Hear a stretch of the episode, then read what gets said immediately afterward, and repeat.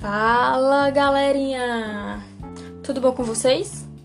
Já estamos no capítulo 4, que tem por título A educação serve para fazer mais do que usuários e desenvolvedores de tecnologias. Este capítulo 4 também explora a contradição existente na educação escolar, que forma cientistas, pesquisadores e desenvolvedores de tecnologias, mas que também forma usuários e os que se colocam contra o seu bom uso na educação. Segundo a autora, a escola é a instituição social de maior importância, pois em todos os momentos de mudanças sociais fornece a escolaridade mínima que se permite a uma pessoa o letramento necessário para mantê-la atualizada e informada quanto à utilização das informações disponíveis.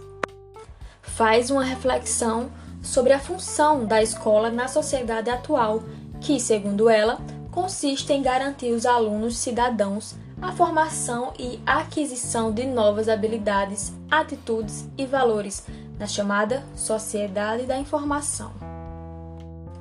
Cita como exemplo o Livro Verde, documento em que são apresentadas as bases para a discussão de um novo projeto social em todas as áreas do conhecimento, afirmando que, em relação à educação, deve-se considerar um leque de aspectos relativos às tecnologias de informação e comunicação, a começar pelos papéis que elas desempenham na construção de uma sociedade que tem a inclusão e a justiça social como uma das prioridades.